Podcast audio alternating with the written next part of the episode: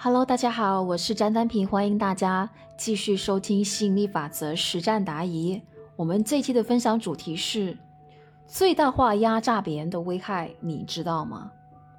学员提问：子宇老师，我这几天发生了两件事情，现在回想起来真的是同频同质。如果没有学习过吸引力法则，真的无法还原把他们想到一块。一件是我上个礼拜去定制橱柜的时候。就是在圈之前的话呢，我还是忍不住再去砍砍价。虽然店长说已经按五一的优惠价给我优惠了，不能再少了，但是我又软磨硬泡之下啊，对方又给我少了七百块钱。其实我心里非常明白，店家就是说不给我少这个钱，我一样也会在他家买的，花这么多钱。去省这么几百块，似乎也挺不值得的，但是心里不去做，又觉得说哪里不妥。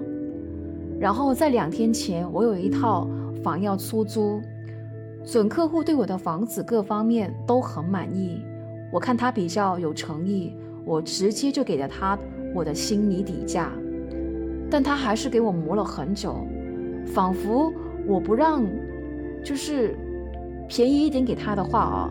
再打折给他，他有点吃亏似的。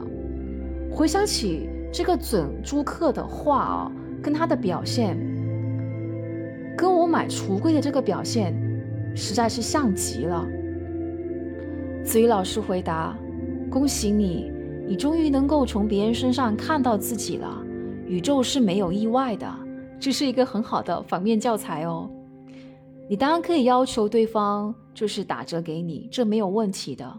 但有时候，当你不断要求对方，就是给你折扣更多的时候，你会留意到自己也感觉不好的话，那就意味着你的情绪导航也觉得你有点过了。本体是全观的，而你是偏观的。你只想要最大化自己去压榨对方，你这种磁场下次也会回到你自己的身上。所以。得饶人处且饶人，这句话是很有智慧的。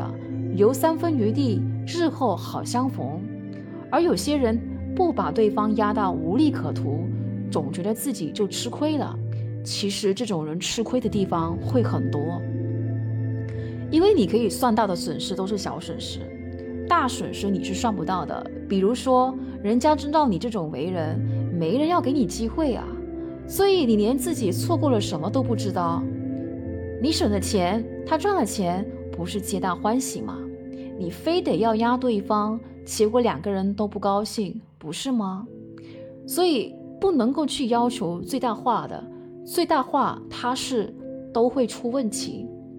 最大化的思想其实是由西方传过来的，而我上半辈子都在追求最大化。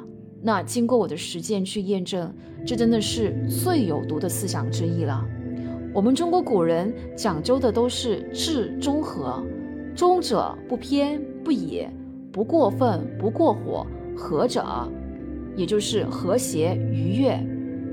物极哦是必反的，气满则清，因为万事万物大多是以系统的形式存在的。而系统底下有多个部门子系统，当你最大化了一个局部，你势必就会挤压到别的器官。比如说，你可以最大化你的肺吗？那你其他的五脏六腑空间就必然受到了挤压呀。